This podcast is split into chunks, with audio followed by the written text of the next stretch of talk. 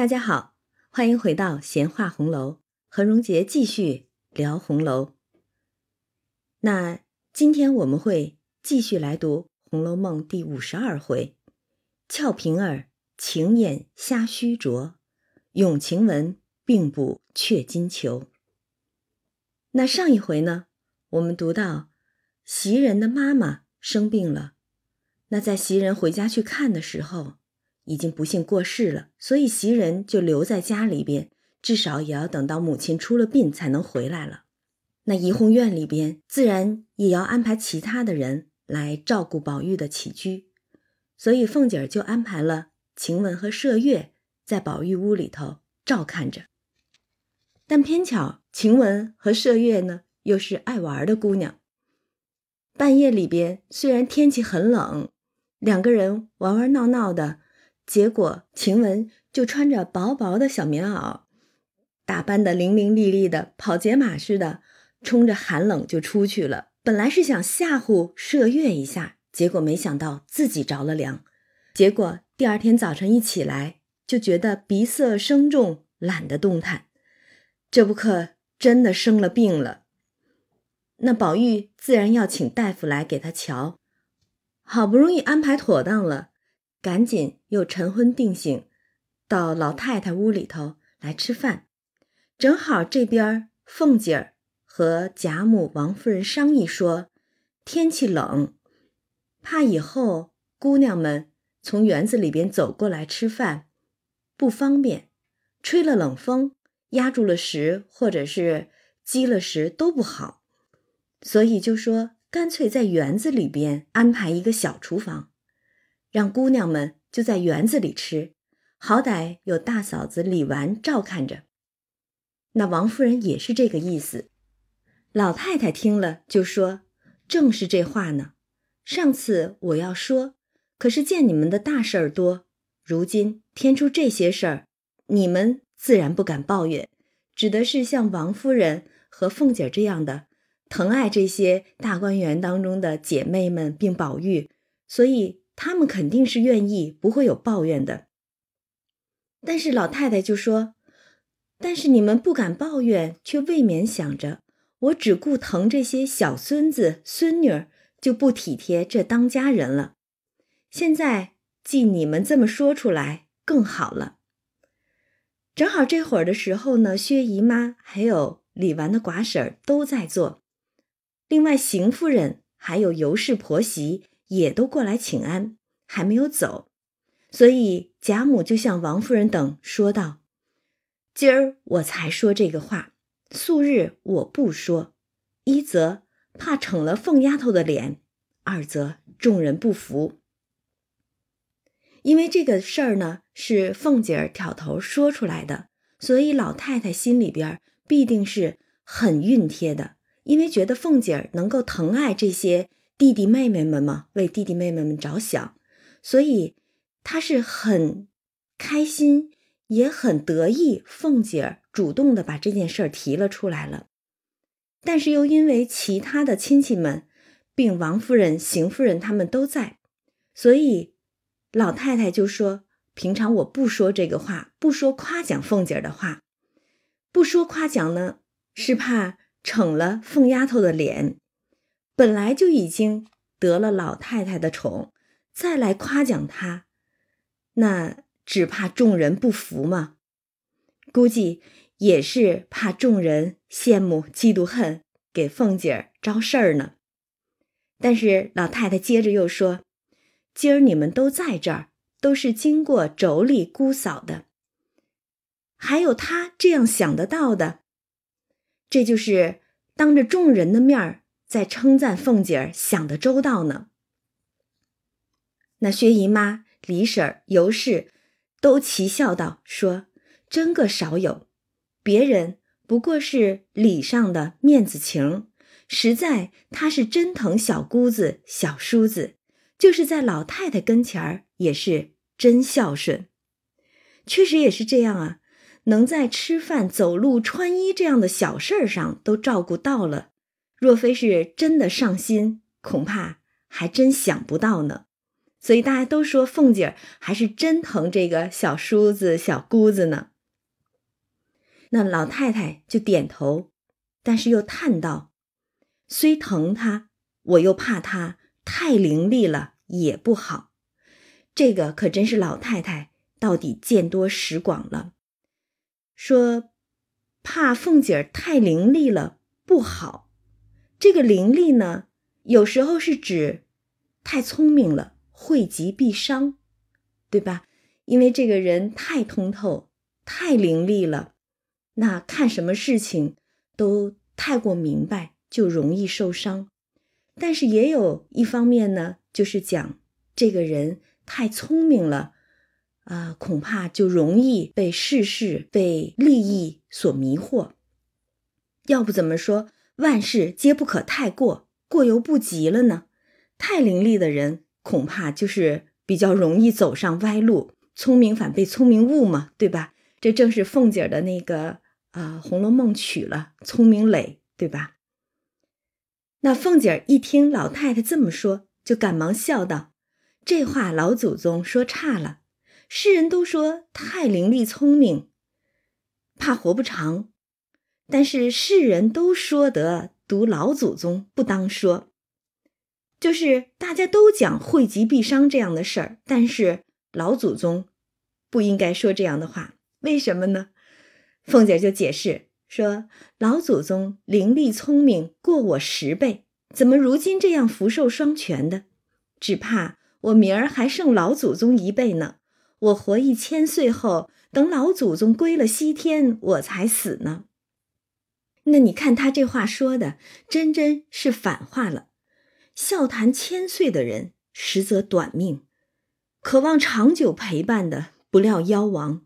所以。”看似宿命一般的命运，其实却是有一些必然的结局藏在里边。那在全书当中来看的话，人物描写之中，凤姐儿的命运无疑是一个典型代表了。她聪明有才干，又能言善道，八面玲珑的，但同时她也有着世人的通病——贪婪。正是所谓“身后有余忘缩手”吗？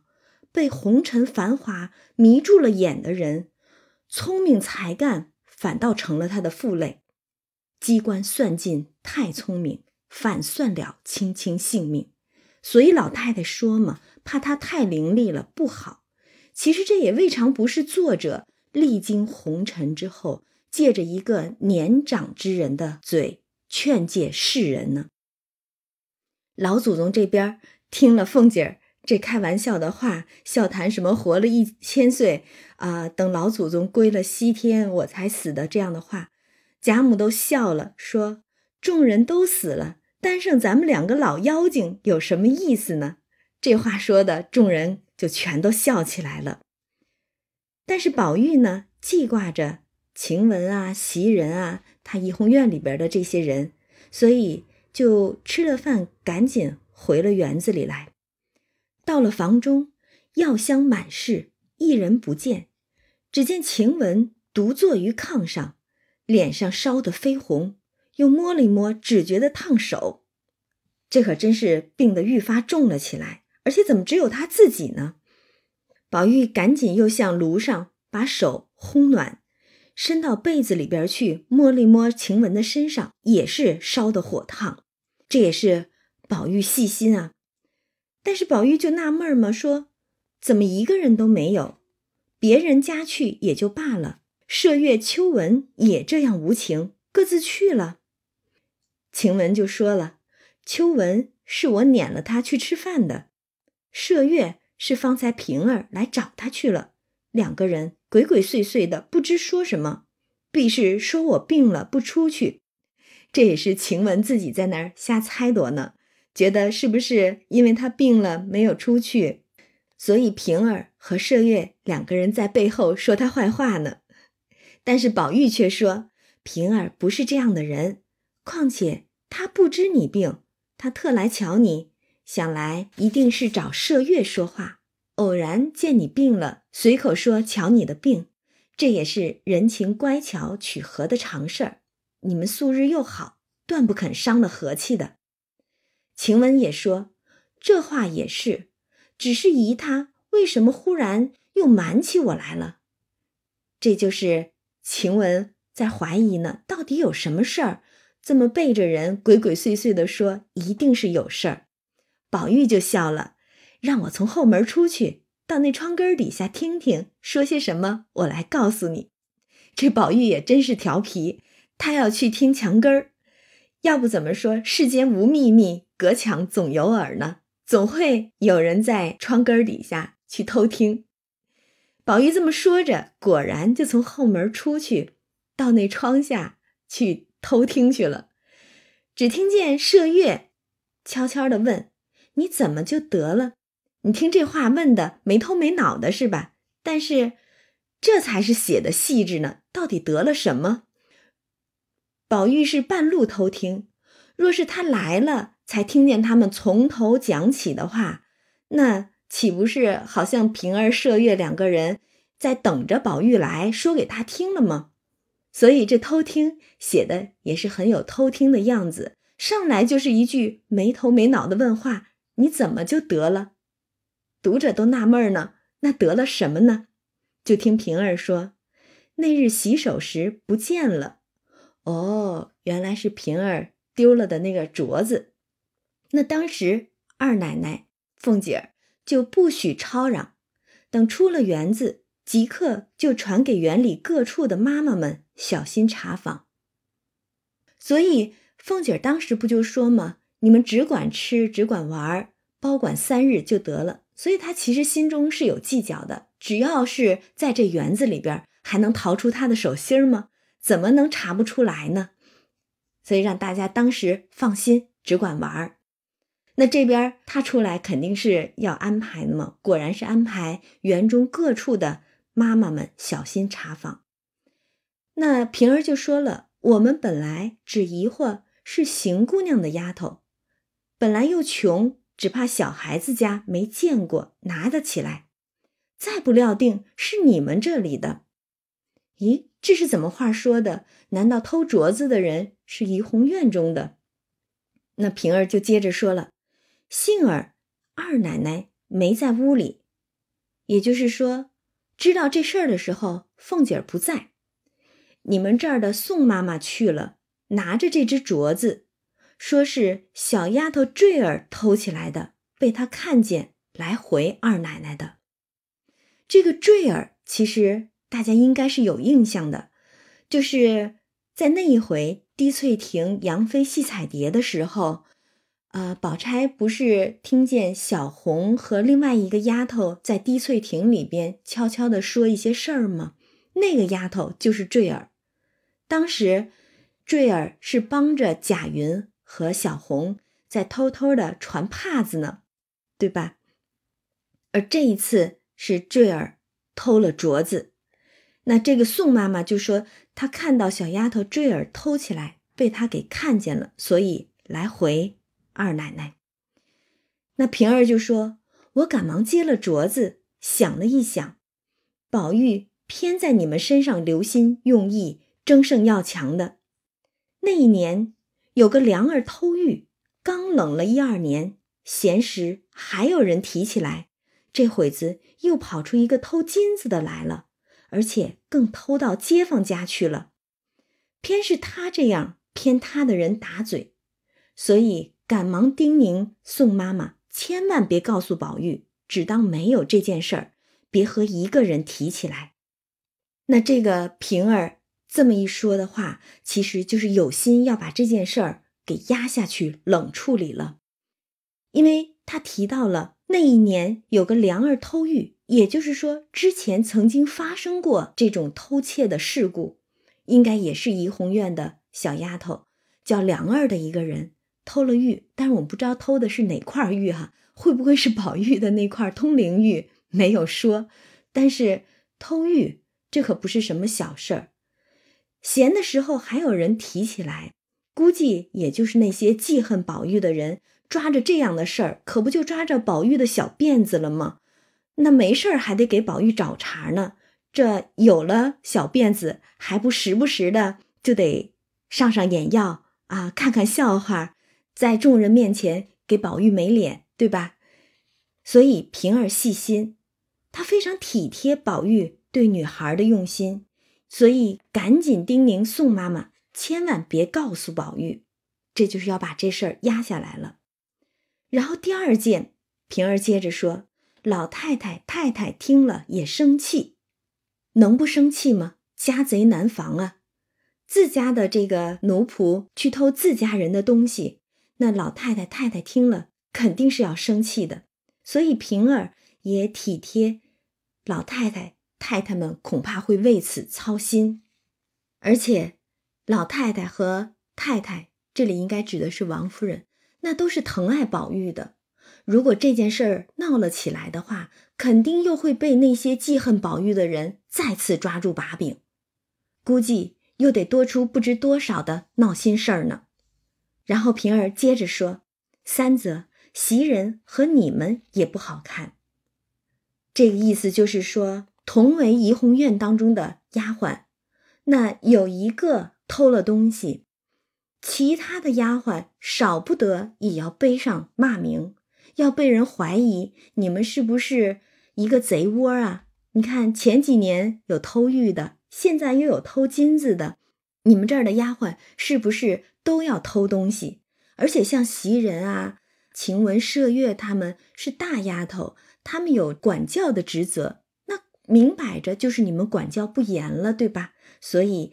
平儿也体贴她的这些姐妹们的脸面，担心这事儿如果闹出来，袭人和麝月呀、晴雯啊，他们脸上不好看。所以平儿其实是一个办事非常周全的人，她把相关之人、利害关系全都想到了、嘱咐到了、安排到了。所以你看她怎么安排的？她说：“我就回二奶奶，只说我往大奶奶那里去的，谁知。”镯子脱了口，丢在草根底下，雪深了没看见。今儿雪化尽了，黄澄澄的映着太阳，还在那儿呢。我就捡起来，二奶奶也就信了。所以我来告诉你们，你们以后好防着些，别使唤他到别处去。这是恐怕又做出什么其他的祸，偷了别人的东西了。等袭人回来，你们商议着。变个法子打发了去就完了，所以你看平儿已经替他们想好了办法了，就是这事儿别吵嚷出来，吵嚷出来大家都不好看。那小心处理，啊，缓缓图之，等到以后找一个什么借口，一个由头，变了法子打发他出去就算了。那麝月就说：“这小蹄子也见过些东西。”怎么这么眼皮子浅？按道理说也确实啊，在怡红院当中，什么珍奇宝贝没有见过呢？偏还去偷平儿的这个镯子呢？平儿就说：“这镯子能有多重？原是二奶奶的，说叫虾须镯，想来应该是那种金丝缠成的，并不会太重的那种镯子，不然怎么叫虾须镯呢？对吧？倒是这颗珠子还罢了。”然后又说：“晴雯那蹄子是块爆炭，要告诉了他，他是忍不住的。这也是平儿素知晴雯的为人了，一时气了，或打或骂，依旧嚷出来不好。所以单告诉你，留心就是了。”说着便作辞而去。那所以平儿特意的拉了麝月出来，背着晴雯，偷偷摸摸的来说这件事儿。实在也是顾及，万一晴雯不小心一时生气了，嚷嚷出来，岂不就辜负了平儿的一番美意了吗？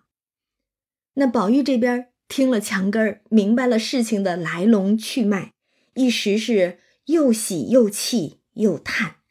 喜的是平儿竟能体贴自己，气的是坠儿小妾偷东西哈，叹的是。坠儿那样伶俐人做出这丑事来，哎，这里也提到了一个伶俐人。那刚才我们就说了，老太太说凤姐儿，就说了，我怕她太伶俐了不好。那这会儿就出来一个伶俐人，正是应了贾母的话了，太伶俐了，聪明反被聪明误，心思活跃更容易被利益所迷。那其实“坠儿”这个“坠”呀，本身就有一个堕落之意，而且它还有一个谐音，像不像“罪儿”？对吧？罪过的“罪”。嗯，所以宝玉就叹嘛，说：“坠儿那样伶俐的人，做出这样的丑事，可不就是为利所惑？”为利所诱，一时被金银迷了眼，做出这样的丑事来了吗？那宝玉就回到房里，把平儿的话一长一短的告诉给了晴雯。这个宝玉，这可真是有点像晴雯数了他的那样的歇歇遮遮的老婆汉相的。你明知道晴雯的脾气，平儿还特意瞒着他，但是他听了墙根儿。回来还是跟晴雯说了，那你说平儿瞒着晴雯还有什么意义呢？然后宝玉还特意说呢，说平儿说你是个要强的，如何不说呢？只是如今你病着，听了这话越发要添病的了，等好了再告诉你的。然后晴雯这边听了这话，果然气得峨眉倒竖，凤眼圆睁。及时就要叫坠儿，你看看他这脾气，真是像平儿所说暴炭一般，一时半刻的都等不了，马上就要叫坠儿来。宝玉赶紧劝：“你这一喊出来，岂不辜负了平儿待你我之心了？不如领他这个情，过后打发他就完了。那你要早知道这样，干嘛还跟晴雯说呢？他这暴炭脾气，可不就是一点就着了？”晴雯就说：“虽如此说，只是这口气如何忍得？你听听他这话说的，这可真是眼里揉不得沙子啊！你让他怎么能忍得下这口气呢？”宝玉就劝：“这有什么气的？你只养病就是了。”那晴雯这边服了药，到晚间又服了两剂，夜间虽有汗，还未见效。仍是发烧、头疼、鼻塞、声重，这个其实大家生病都知道了，没有一段时间怎么能够马上好的呢？次日，王太医又来诊视，另外加减汤剂，虽然稍减了烧，不怎么发烧了，但仍是头疼。宝玉便命麝月取鼻烟来给他嗅些，痛打几个喷嚏，就通了关窍了。麝月果然就去取了一个金镶双扣、金星玻璃的一个扁盒来，这一听名字就肯定是舶来品，鼻烟儿用的又是金星玻璃的扁盒。那宝玉接过这个盒子，打开盒扇儿，里面是西洋珐琅的黄发赤身女子，两肋又有肉翅。咦，这个形容大家一想就知道了，是画的天使呢。然后盒子里边盛的是些真正的汪洽洋烟，这个汪洽洋烟呢有很多解释，在庚辰本的夹批当中就说这个汪洽洋烟正是西洋一等宝烟呢。那晴雯一看到这个天使的画儿哈，就被吸引了，只顾着看画。要说也是啊，这些洋玩意儿在那个时代毕竟还是。少数物以稀为贵嘛？那晴雯这儿只顾着看，宝玉就赶紧说：“快嗅些，走了气就不好了。”那晴雯一听，忙拿指甲挑了些嗅入鼻中，不见怎样，又多多挑了些嗅入，忽觉鼻中一股酸辣透入顶门，接连打了五六个喷嚏，眼泪鼻涕顿时齐流。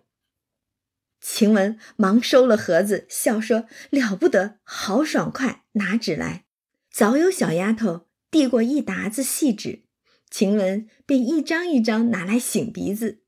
宝玉就笑问：“如何？”晴雯笑道：“果觉痛快，只是太阳还疼，就指的太阳穴啊，那还是觉得头疼呢。”宝玉也笑说：“那索性就尽用西洋药治一治。”只怕就好了。你看那时候，原来他们就已经有很多的西洋药可以用得到了。这边他说着，就命麝月和二奶奶要去，就说：“我说了，姐姐那里常有西洋贴头疼的膏子药，叫做伊芙娜，找寻一点。这还真是个洋名儿，伊芙娜。不过不知道对应的是我们现在的哪一种西药哈。”那麝月答应着去了，半日果然拿了半截来，便去找了一块红缎子角，绞了两块指头大的圆柿，将药烤合了，用簪挺摊上。这是把那个药膏烤化了，软和了，然后摊在这个红缎子上。晴雯就拿着一面把镜，把这两块沾了药膏的红缎子角贴在了两太阳上。麝月看晴雯这个样子，就笑了，说：“病得蓬头鬼一样，如今贴了这个，倒俏皮了。二奶奶贴惯了，倒不大显。这个其实要说来啊，也算是侧笔写了一下凤姐儿的身体了。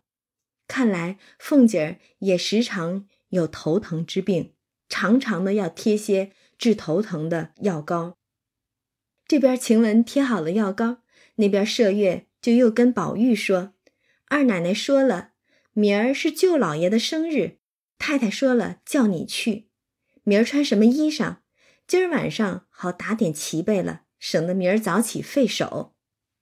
这个舅老爷应该指的是王子腾要过生日了哈。那宝玉就说了：什么顺手就是什么吧，一年闹生日也闹不清。说着。”他就起身去惜春那边去看画去了，但刚到了院门外边，忽见宝琴的小丫头，名叫小罗的，从那边过来。宝玉赶忙上来问哪里去。小罗笑道：“我们二位姑娘都在林姑娘那儿呢，我如今也往那里去呢。”宝玉听了，转步便同他往潇湘馆来。结果进去一看。不但宝钗姊妹在此，且连邢岫烟也在那儿。这三个并黛玉四个人围坐在熏笼上叙家常呢。紫娟倒坐在暖阁里临窗做着针线。一时见他来了，大家都笑说：“又来了一个，可没了你的坐处了。”宝玉呢，看着他们姊妹围坐在一处，就笑道：“好一幅东归极宴图，可惜。”我迟了一步，横竖这屋子比各屋子暖，这椅上坐着并不冷，可见黛玉的房中应该是极暖和的。这也是了，因为黛玉的身子比较弱，老太太疼她，想必也会在这些生活起居的方面格外关照一些的。那宝玉说着，就坐到了黛玉常坐的搭着灰鼠椅搭子的一张椅子上，坐下了。就看见暖阁之中有一个玉石条盆，里边攒三聚五的栽着一盆单瓣的水仙，点着宣石。宝玉便几口赞道：“好花，这屋子暖和，这花越发的香了。”黛玉说：“这是你家的大总管赖大婶子送薛二姑娘的两盆花。”哎，你看，这个借着黛玉之口啊。就知道这花的来历，原来是赖大婶子，应该是赖大的媳妇儿送给薛二姑娘薛宝琴的两盆花。怪到赖大他们家的是要坐到大总管这样的位子上去呢？你看多有眼色！那边老太太这么喜欢宝琴，这边赖大婶子就赶紧给薛二姑娘送了两盆花来，然后宝琴呢转手就送了。黛玉一盆水仙，送了探春一盆腊梅。黛玉就说：“我原不要的，又恐辜负了他的心。你若要，我转送了你。”宝玉就说：“我屋里确有两盆，只是不及这个。秦妹妹送你的，如何又转送人？这个断使不得。”这也确实是宝玉说得出的话，因为宝玉非常重人情。重情不重礼吗？所以他其实不是在意东西如何，而是在意这个心意。他觉得一个礼物送出去了，就是一番心意的表达。那么接受了礼物的人怎么能够不顾送礼之人的心意而把这个东西转送他人呢？但是黛玉就说了：“我这儿一日药调子不离火，哪里还搁得住花香来熏？越发弱了。况且这屋子里一股药香，反把这花香搅坏了。不如你抬了去，这花儿也倒清净了。”其实，黛玉。倒不是不中宝琴的心意，而是担心药香把花香搅了。但是宝玉一听黛玉之言，就笑了，说：“今儿我屋里也有病人吃药呢，你怎么知道的？”黛玉也笑，这话奇了，我原是无心的话，谁知你屋里的事儿，你不早来听说，这会儿来了，自惊自怪的。那宝玉就笑说。咱们明儿下一社又有题目了，就咏水仙腊梅。他们人多了嘛，就总想着要开诗社。之前咏过白海棠，又咏过菊花。那这会儿宝玉就说：“咱们下一社就咏水仙腊梅。”黛玉听了，笑道：“罢了罢了，我再不敢作诗了。做一回罚一回，没得怪羞的。”其实做一回罚一回的那是宝玉啊，又不是黛玉。然后黛玉这边一边说着，一边就羞得两手握起脸来。宝玉就笑了，说：“何苦来？又奚落我做什么？我还不怕臊呢，你倒握起脸来了。”那宝钗也笑道：“这一次我要一社，四个诗题，四个词题，每人四首诗，四阙词。”头一个诗题《咏太极图》，现一仙的韵，五言律要把一仙韵都用尽了，一个不许剩。你听他说的，其实照我们想来，都觉得这也太难为人了吧？要把一个韵部的韵全都用完了，那那些生僻字岂不都要扭着用起来了？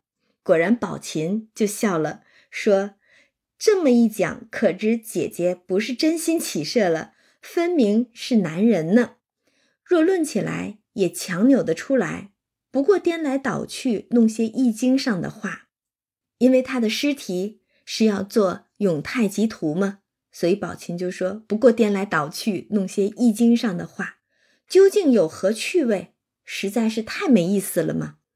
那宝琴接着就说：“我八岁的时节，跟我父亲到西海沿子上买洋货。”谁知有真真国的女孩子，才十五岁，那脸面就如西洋画上的美人儿一样，也披着黄头发，打着连垂，满头戴着都是珊瑚、猫儿眼、祖母绿这些宝石，身上穿着金丝织的锁子甲洋锦绣袄，带着倭刀，也是镶金嵌宝的，实在画上的也没这么好看。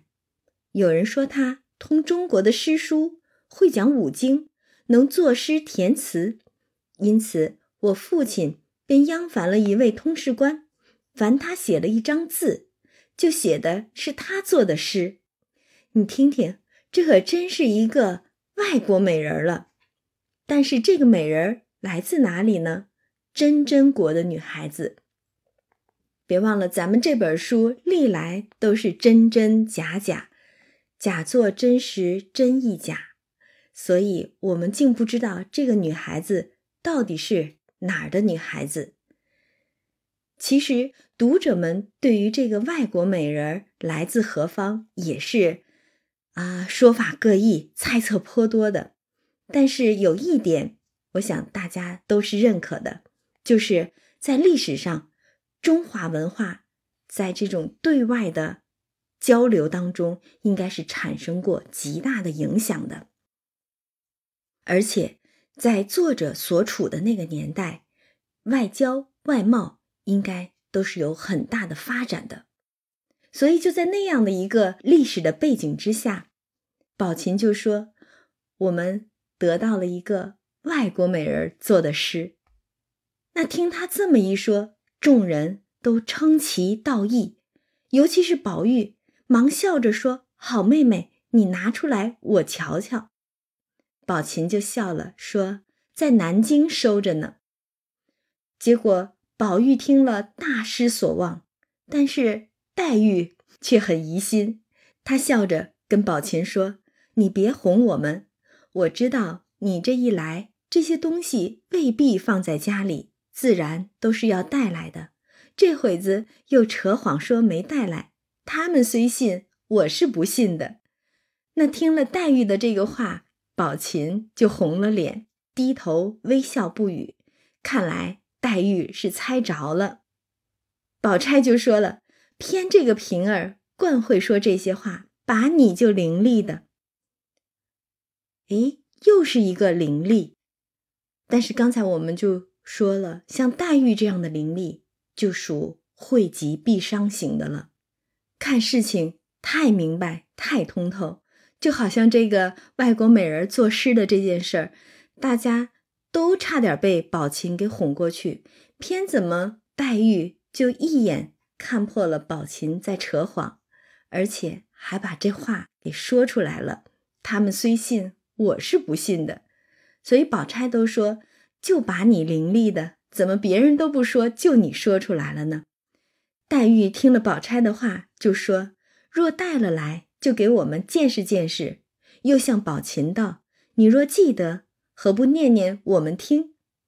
宝琴这会儿方答道：“我记得是一首五言律，外国的女子也就难为她了。”正要念，宝钗说：“你且别念，等把云儿叫了来，也叫他听听。”说着就吩咐小罗：“你到我那里去，就说。”我们这里有一个外国美人来了，做的好诗，请诗风来瞧瞧，再把我们的诗呆子也带来。小罗笑着就去了。这就是上次宝钗调侃湘云和香菱的那句话了。啊，风湘云之话多，呆香菱之心苦。所以湘云就是那个诗疯子，香菱就是那个诗呆子了。那小罗去请，果然半日就听湘云说道：“哪一个外国的美人来了？”一边说着话，一边就和香菱进来了。众人都笑，人未见形，先已闻声。宝琴说：“请坐了。”然后就把刚才的话又重复了一遍。湘云笑说：“快念来听。”于是宝琴就念道：“昨夜。”朱楼梦，今宵水国吟。岛云争大海，蓝气接丛林。月本无古今，情缘自浅深。汉南春历历，焉得不关心？那这首诗的大概的意思呢？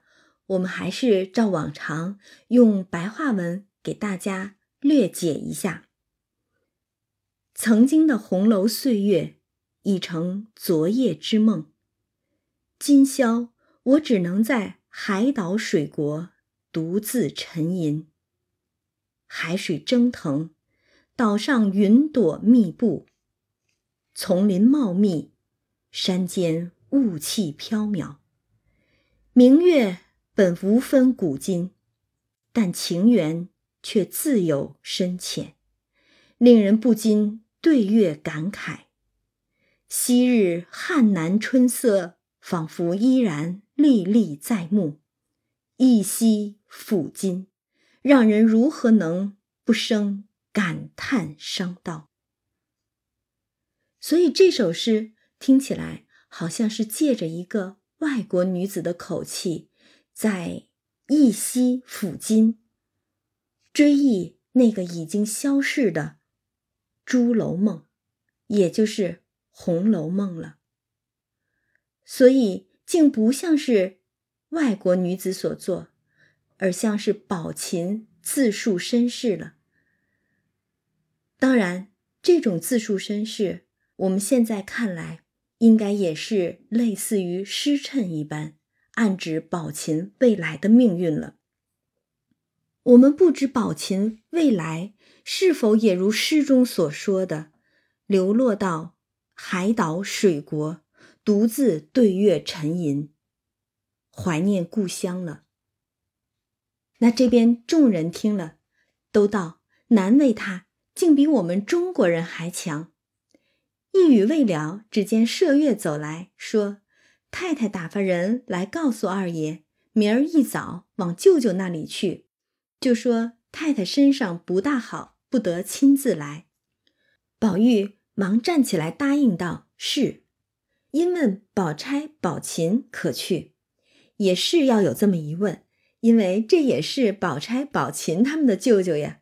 宝钗就说：“我们不去了，昨儿单送了礼去了。”于是大家说笑了一回，方散。宝玉就让诸姊妹先行，自己落后。黛玉便又叫住他，问道：“袭人到底多早晚回来？”宝玉说：“自然等送了殡再回来。”黛玉还有话说，又不曾出口。出了一会儿神儿，便说：“你去吧。”这正是。千言万语难以言表啊！宝玉自己也觉得心里有许多话，只是口里不知要说什么。想了一想，也笑道：“明日再说吧。”你看这两个人，都是心中有千言万语，却又说不出来，沉甸甸的这种情意，只是藏在心里罢了。宝玉一面下了台阶儿，低头正欲走。一面，又忽然回了身，向黛玉问道：“如今夜里越发长了，你一夜咳嗽几遍，醒几次？你看刚刚那么多的话却说不出来，现在终于说出口了，偏又问些琐碎的事情。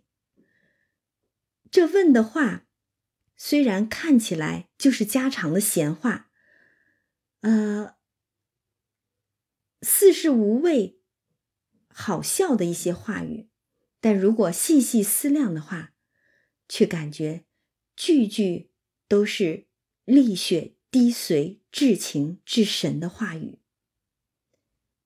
黛玉就说：“昨儿夜里好了，只咳嗽了两遍。”宝玉又笑道：“正是有句要紧的话，这会子才想起来。”一面说。一面便挨近身来，悄悄地说：“我想宝姐姐送你的燕窝。”一语未了，只见赵姨娘走来瞧黛玉，问姑娘这两天好。她这一来，就把宝玉的话给打断了。那后文自有交代之处，我们到时候再说哈。那黛玉看到赵姨娘来，就知她是从探春处来。呃，打自己门前经过，这不过是个顺路的人情来看自己哈。于是黛玉忙陪笑让座，说：“难为姨娘想着，怪冷的天亲自走来，又命倒茶，一面又使眼色与宝玉。宝玉会意，便走了出来。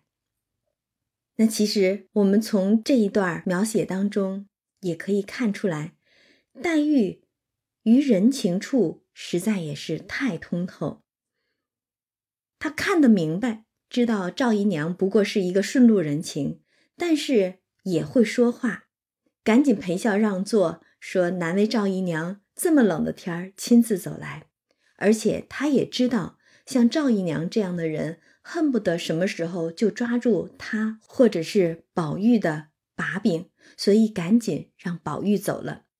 那宝玉当然也会意。了解黛玉所想，就走了出来。正好这会儿是吃晚饭的时节，见了王夫人，王夫人又嘱咐她早点回去。